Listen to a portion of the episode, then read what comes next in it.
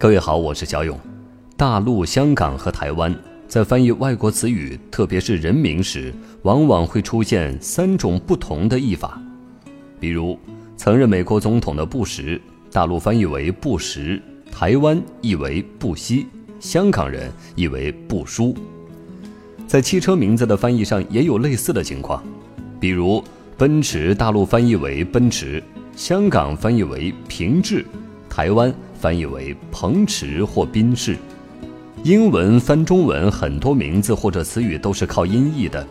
香港是把英文翻译成广东话，所以和内地用英文翻译成普通话有区别。大陆编有《世界地名译名手册》《世界人名翻译大词典》等工具书，力求翻译的统一。有分析认为，台湾的翻译靠约定俗成，有时显得比较任性。大陆在翻译人名的时候，几乎每一个音都要翻译出来。一个人名使用五到六个汉字也在所不惜。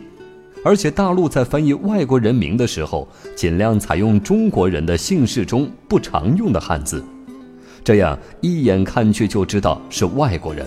但是台湾人喜欢给外国人起中国式的名字，也就是两个字或者三个字，所以。艾森豪威尔在台湾就成了艾森豪。另外一个原因，上个世纪普通老百姓几乎和汽车没有关系，只是汽车业界的专业人士在使用这些名词，所以偏向专业化的翻译。比如马自达，日文里面是松田，大陆过去翻译为东洋工业，香港翻译成万事得，台湾翻译成马自达。马自达接近日语的发音。现在大陆也用马自达这个译名，老百姓开始买车之后，媒体要照顾到消费者的习惯，往往采用港澳的翻译，比如劳斯莱斯、富豪、绅宝等等。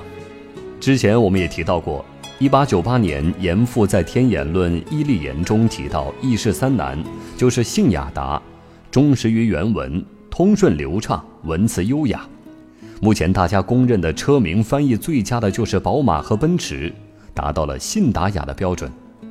比如对奔驰的翻译，大陆取“汽车飞快奔驰”之意，音似而又意近；香港翻译为“平治”也是大有讲究。在黄历中有“平治道途”即修整道路的意思，“平治”即整治的意思。平治道途也被视为一种功德。但是呢，我们觉得另外一种解释更好。孟子公孙丑下曰：“如欲平治天下，当今之事，舍我其谁也。”说明做奔驰的都是大人物。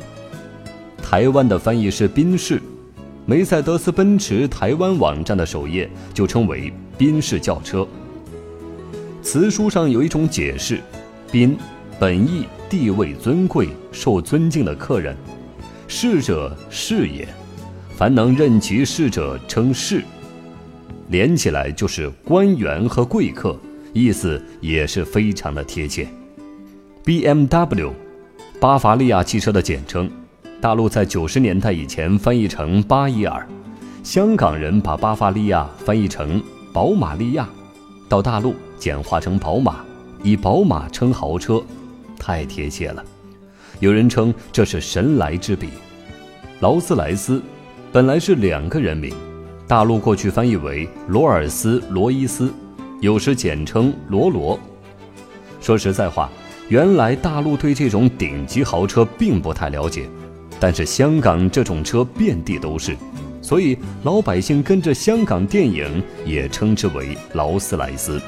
大众从语言的角度来分析，它的英文 Volk。加 Wagon 是人民汽车两个字的组合，因此大陆翻译成大众汽车，台湾译为福斯汽车，港澳则译为福士汽车。